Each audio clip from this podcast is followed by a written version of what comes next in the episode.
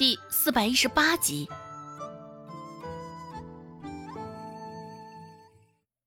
诚惶诚恐的杨老头，咚一声跪在了地上，一额头抵着凉凉的地面，说道：“大人，草民知错。”只是在那之后，一道更为响亮的男声冒了出来。陈泼皮说道：“大人，小民有一事相求。小民是真心欢喜杨田，还请县令大人为小民指个婚，让老杨头将他那大女嫁与小民。”杨老头微微然的恐慌，与陈泼皮漫不经心的轻浮，倒是形成了鲜明的对比。杨老头一听，也是忍不住看向陈泼皮的方向。从旁边看去，只能看到陈泼皮的侧脸。此刻，陈泼皮的嘴角斜歪着，也不知道这是他本身的怪癖，还是他现在正挂着不怀好意的笑意。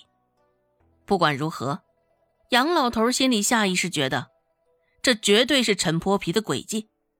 陈泼皮想要毁了他家杨田。只听得身旁陈泼皮还在继续说道。反正啊，现在这杨田也早就是小民的人了，失了清白，愿意娶她的人家也寥寥无几，还不如就此嫁给小民了呢。至少已经到了婚配年纪的二女杨嫣也能成功出嫁。坐在上座的县令绞着眉头，认真思索了两番，这才抬抬手道：“便依你吧。”口气也是相当的敷衍与不耐烦。大人，杨老头还想继续说些什么，只是看到县令这副神情，也是自知这件事情就这般定下来了。若杨老头能够预料会有这么一出，当初怎么都不会传出关于顾寒生的半个字，也是悔不当初。一想到陈泼皮当了他的女婿，杨老头的脸都黑了，心里头也是五味杂陈，各种辛酸苦楚，大概也只有他自己才能深刻的领略了。县令挪动了一下屁股，现在也是跃跃欲试，想要离开了。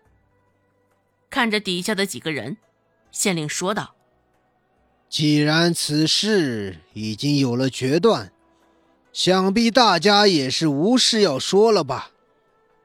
只是他的话还未来得及说完，就被顾寒生打断了。大人，我还有话要说。顾寒生扬了扬手，月白色的袖子在空中画了一道飘逸的弧线，灵动好看极了。不过，这画面传到县令的眼睛里。却是让他甚为不爽的皱起了眉头。对于县令来说，这顾寒生无异于就是眼中钉、肉中刺。抚在金堂木上的手下意识的攥紧了，另一只空闲的手隔空指着顾寒生的鼻子。县令道：“你还有什么话要说？”这顾寒生还有什么幺蛾子？像顾寒生这般难搞的人，县令也是不得不防备，不得不头疼。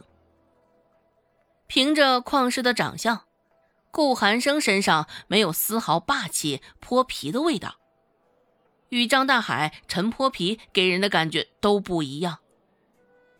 这顾寒生看上去更像是文弱的书生，也不知道他这副翩翩公子的形象。蒙骗了多少人的眼睛？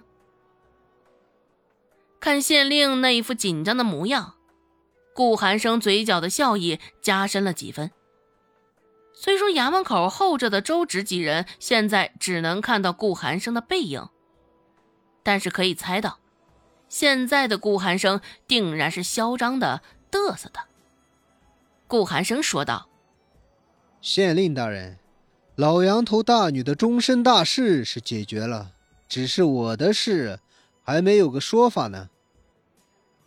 县令不解，你的事。老杨头这般诬陷草民，在外这般造谣重伤草民，既然真相查明了，是不是也该给我一个说法？不，给我弥补。自顾寒生站在这儿开始，还是第一次听他以草民自称。看样子，顾寒生是真的要整幺蛾子了。堂外的周芷心里想到。一旁的杨老头眼神恍惚的看向顾寒生，难道说今天他还要祸不单行吗？他都这么惨了，顾寒生还不愿意放过他？现在只要一想到陈泼皮认他做老丈人，杨老头后背就是一阵寒凉。他这回去之后，可应该如何向杨田说这件事儿啊？县令的眉头皱得更深了，又开口问道：“你且说说，你想要怎样的补偿？”县令的一双眼睛紧紧的凝在顾寒生的身上。防备的神色甚为浓重。顾寒生不紧不慢的伸出一根食指，回答道：“一百两银子。”什么？县令与杨老异口同声道。两个人俱是没有想到，顾寒生竟然还会提出这般无理的要求。一百两银子。杨老头倾家荡产，可都凑不起这一百两银子呀！杨老头哆哆嗦嗦，朝着县令所在的方向又是一叩拜。大人，这贼子是想要草民的命啊！一百两银子，这无疑是想要草民的命啊！啊，这顾寒生真是不像话，一百两银子。莫不是以为这银子是大风刮来的？哈哈，一百两银子，当真是狮子大开口！我一辈子可都没见过这么多钱啊！哎，可不是嘛！这杨老头也真是可怜，竟然惹上了顾寒生这样的恶霸。哎，也不知道这回县令会怎么判决。